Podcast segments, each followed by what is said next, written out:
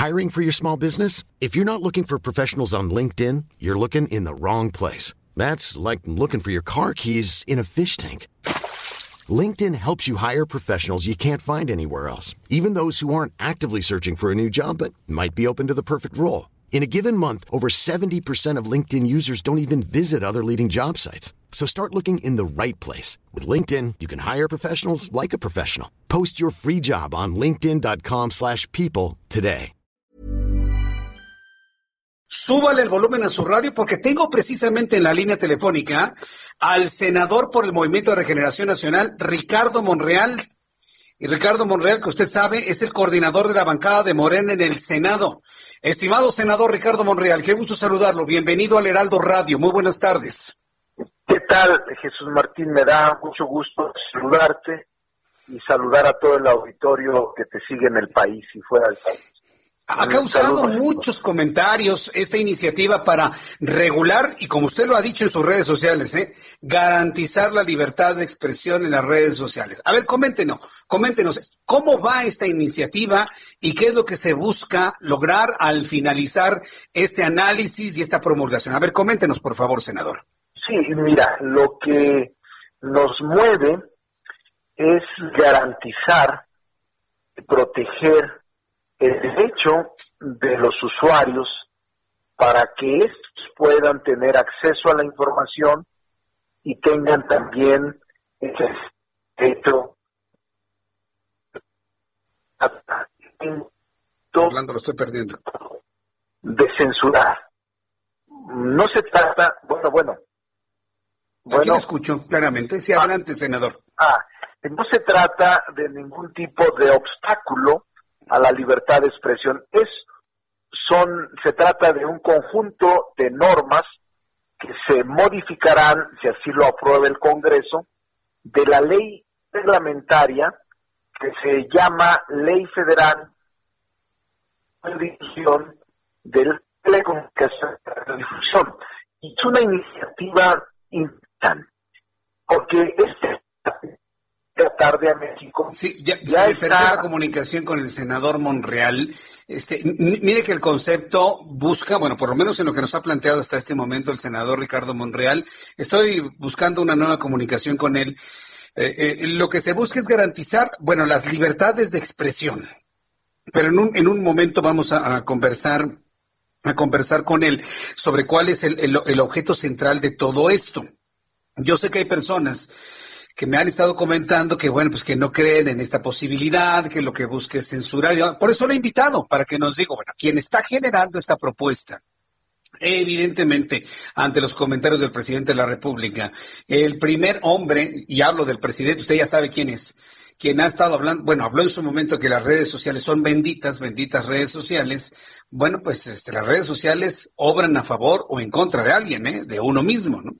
Entonces, por ejemplo, me dice Luis Pontes, me dice Luis Pontes, es censurar. Precisamente por eso estamos en comunicación con el senador Ricardo Monreal para que nos diga. Bueno, entonces nos comentaba este senador que pues la idea es garantizar esta libertad de expresión. A ver, ¿cómo va la iniciativa entonces? Nos decía. Mira, la concluí apenas el domingo.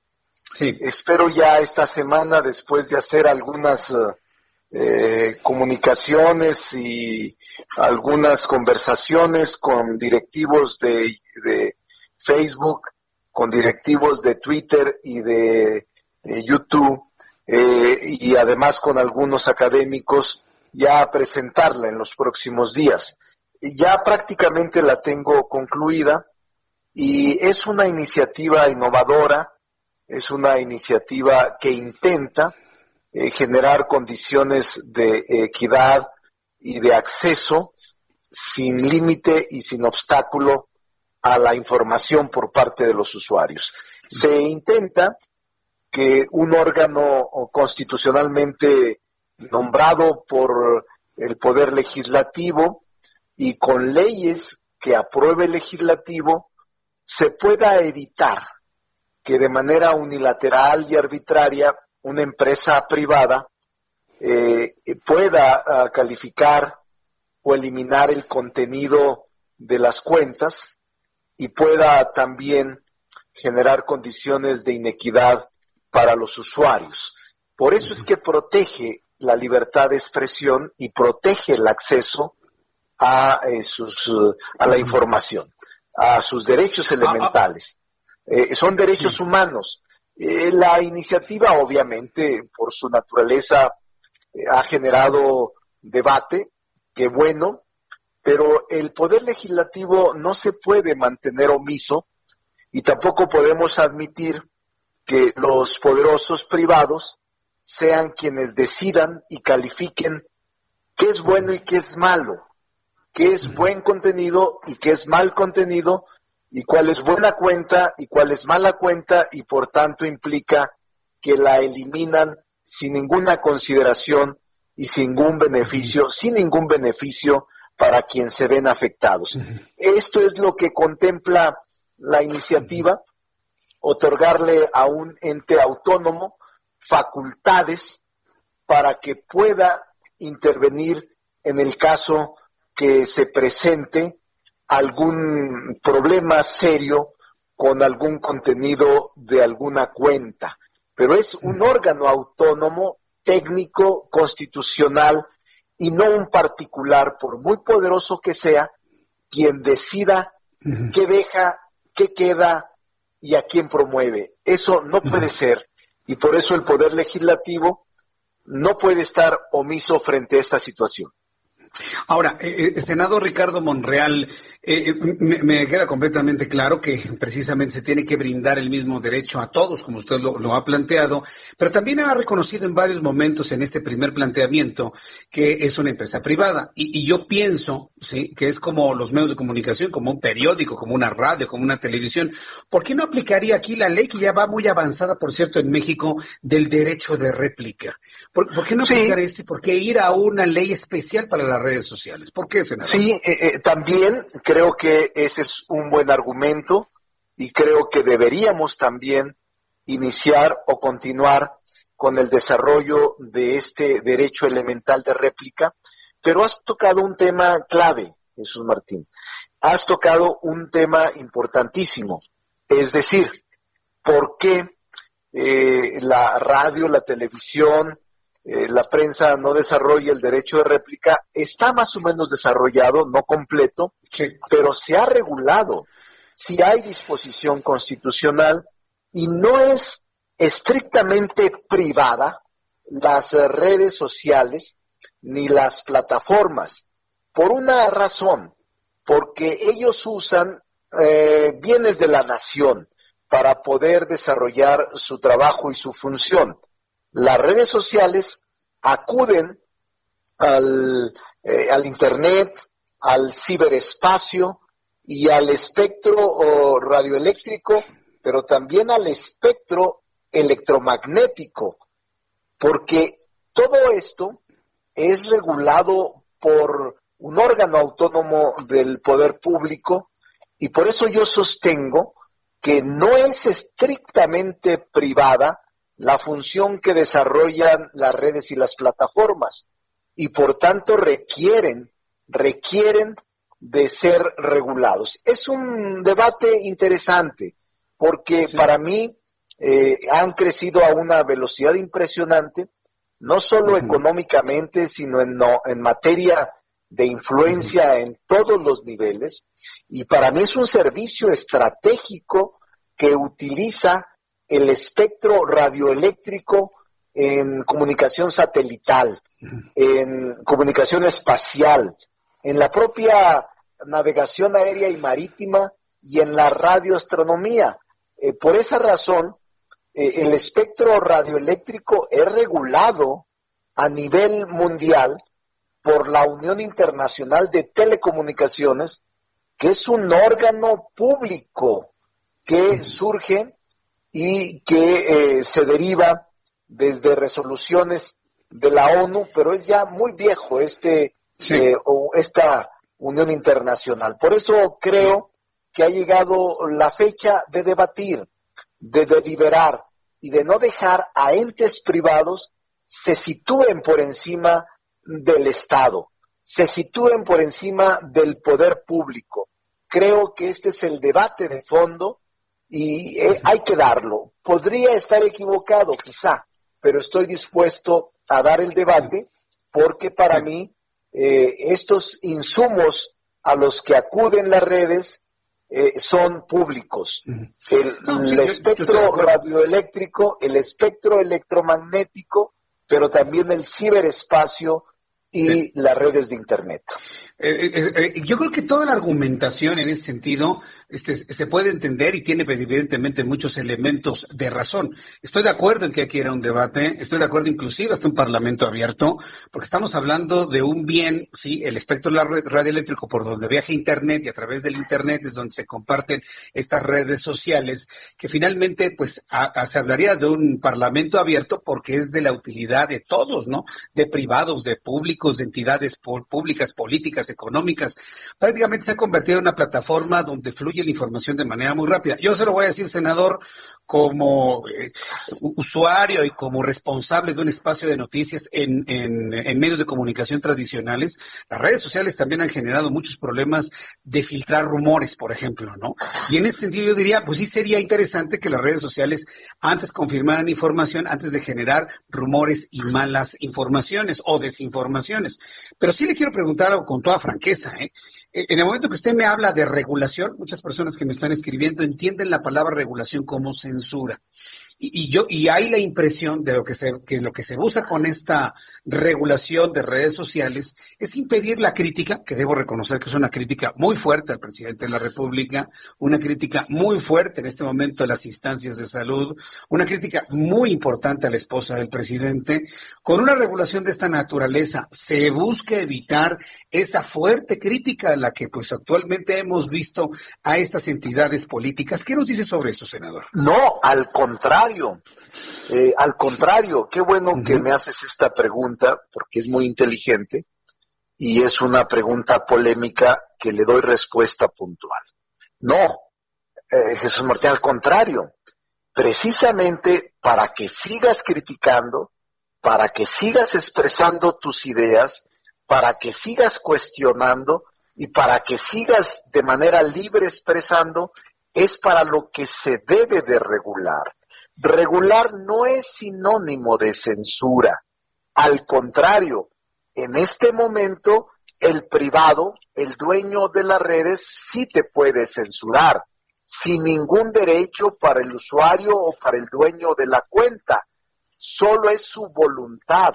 Y lo que yo señalo en la iniciativa es que el órgano autónomo sea quien decida técnicamente lo que tú dices una fake news, una noticia falsa, una manipulación o un daño que genere a la seguridad nacional o a la gobernabilidad, que el órgano técnico constitucional te diga si el contenido es bueno o es malo, si es mentira o es falso, pero que no me lo diga el dueño de Facebook, ni el dueño de Twitter, porque yo le tengo más confianza a un órgano constitucional que surge de un poder democrático y electo democráticamente que de una persona que su negocio es ese, el más usuarios,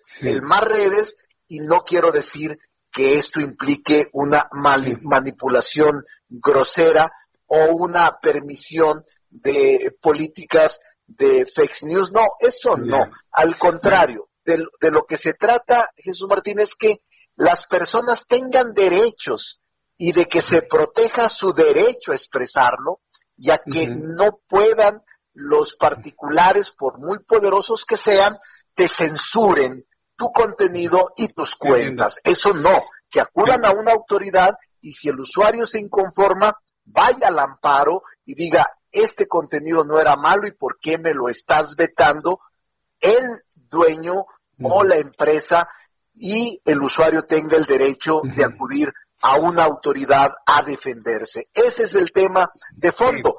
no es para evitar que se critique al presidente, no es para evitar que se critique a la esposa del presidente y no es para cuestionar a ningún hombre público o a un hombre privado, al contrario, es para ejercer con más libertad el derecho de expresión. Vaya, bueno, este planteamiento resulta interesante. Habrá que ver si el dueño de las redes sociales estaría de acuerdo y si no es el que se ampara, ¿no? Por ejemplo, pues de, una, de una ley como esta, Ricardo Monreal. Sí, pero si el dueño está en desacuerdo es su problema. Es como si, oye, vas a hacer una ley y va a estar en contra de la delincuencia. Sí, el delincuente está en contra, por supuesto que va a estar en contra, pero es, el fin superior es proteger a la sociedad, no al delincuente o en este caso el fin superior es proteger al usuario, no al dueño del, de, la plataforma ni al dueño de las redes. Yo prefiero proteger al usuario que al dueño de las redes. El dueño de las redes tiene mucho quien los proteja. Tienen abogados, despachos, dinero. No, hay que proteger al usuario del abuso de los dueños de las redes. A ver, pensando precisamente en las cuentas que se mediatizaron mucho, que fueron canceladas, y que eran cuentas donde se hacían llamar amlovers, por ejemplo, ¿no? Y, que finalmente fueron canceladas porque violentaron las reglas que establece esta red social privada de comportamiento dentro de la comunidad, porque es una finalmente una comunidad. En este caso, por ejemplo, el dueño de Twitter no puede cancelar esas cuentas, sino tendría que entonces ir a la autoridad federal para poder entonces entrar en un litigio de si está violentando mis reglas y la otra persona pueda defenderse. Eso es lo que se sí, finalmente sí, esta iniciativa. Sí, porque yo prefiero, si mañana a mí me suspenden mis, mis derechos o me suspenden mi cuenta de Twitter o de Facebook, no tengo defensa alguna. Basta con que el dueño del Twitter o el dueño del Face diga, se elimina la cuenta de Monreal porque Monreal es un seguidor de López Obrador y bastaría con eso para que me dejen en total indefensión. Yo no confío en eso, ni siquiera me meto a las cuentas que se eliminaron hace unos días. Ese no es el debate. El debate es que aún esas dos personas, o tres, o cuatro, o cinco, no tuvieron derecho para defenderse y decir, yo no soy lo que tú dices y tú no me puedes, aunque seas el dueño, de impedir mi derecho a la expresión.